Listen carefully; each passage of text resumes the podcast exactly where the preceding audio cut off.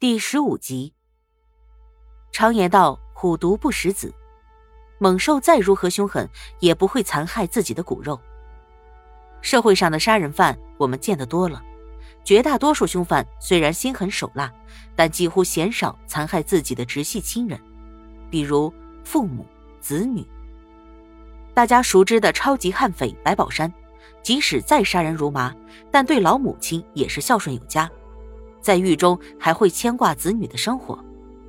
然而，今天要跟你讲的这个特大连环杀人案的凶手，却是一个泯灭了人性的罕见恶魔。关于彭妙计的一生，用一句话就可以总结：十六岁卖母，十八岁卖妹，二十岁卖弟，三十岁卖子，一年残害七十七人，三十三岁被枪决。彭妙计，一九六六年。出生在陕西省山阳县一个贫寒的农民家庭。从小，他随父母逃荒到周至县投靠姨母石明兰。十二岁那年，一次外出放牛时，不幸被路过的人贩子拐走，卖到了河南漯河。他被拐走的这段经历没人知道，但必定是对他影响极其深远的。那个时候，他一边乞讨一边打工。花费了两年的时间才逃出来，回了家。回家之后，一切都大变样。母亲不怎么认识他，还生了个妹妹，对他呢也没什么感情。但如果说彭家对他的回归不高兴的话，那倒也没有。只是彭妙计完成了自己回家的执念后，发现家里也就那样。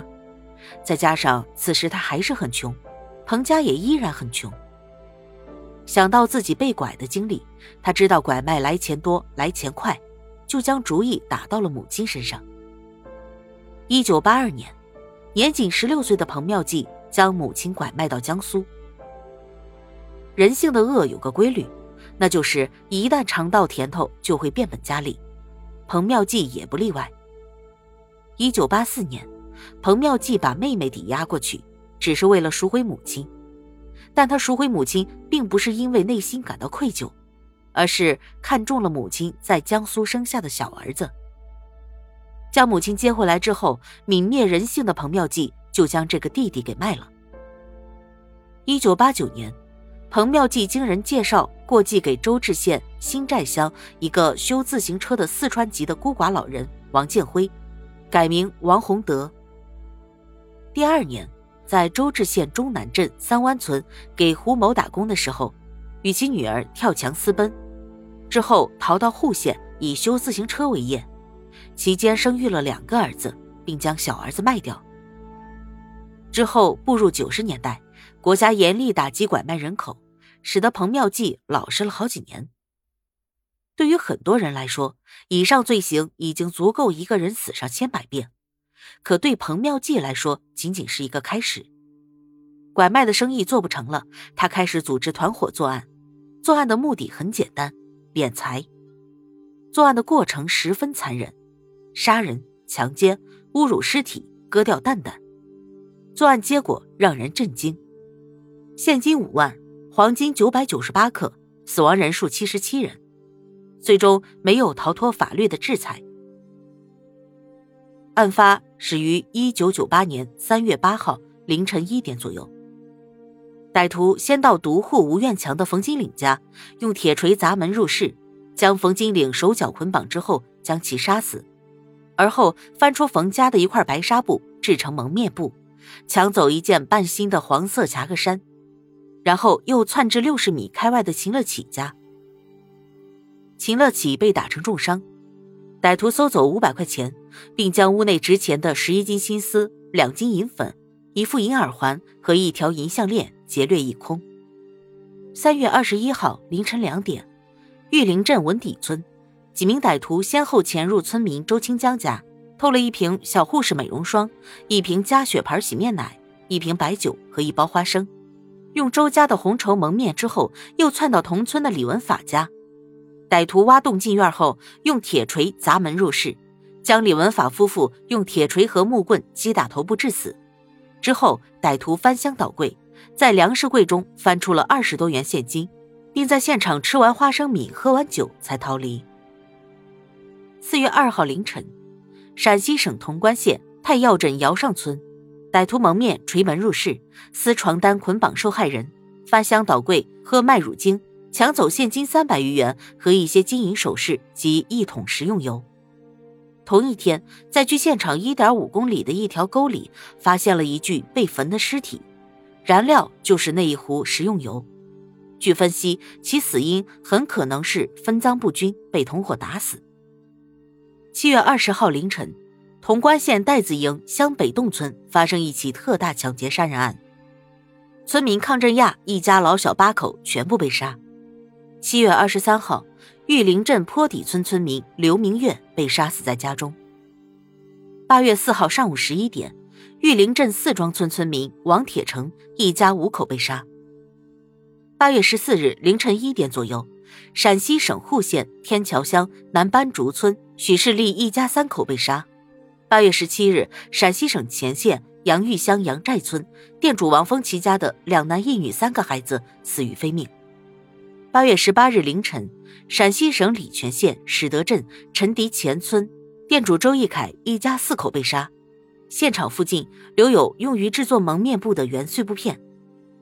八月二十号凌晨，陕西省高陵县鹿苑镇古城村连发两起血案，一个是开修车铺的六旬老人万振国老两口被杀，现场遗留凶器之一铁门栓是礼泉八幺八案件的被劫物品。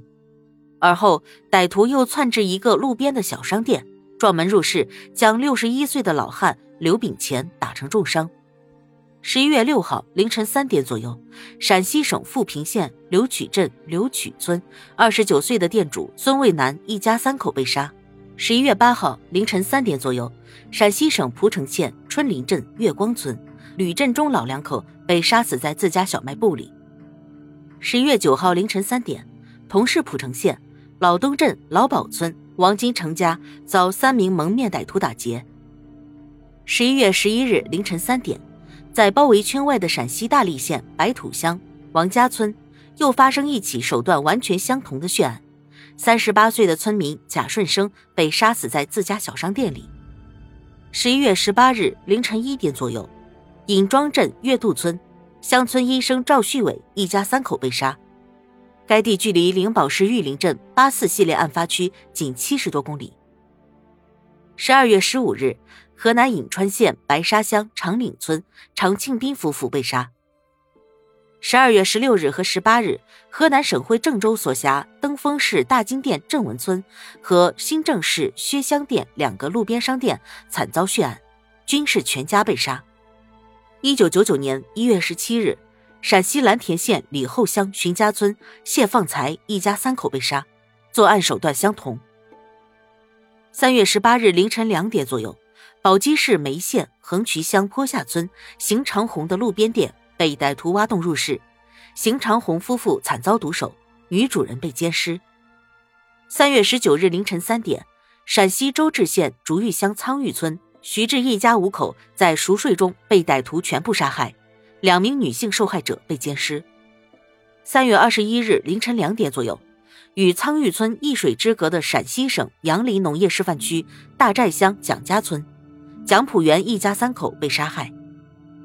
三月二十六日凌晨一点到两点，河南省南阳市内乡县湍东镇连发两起同类案件，周洼村一个路边小商店周光化夫妇被杀害。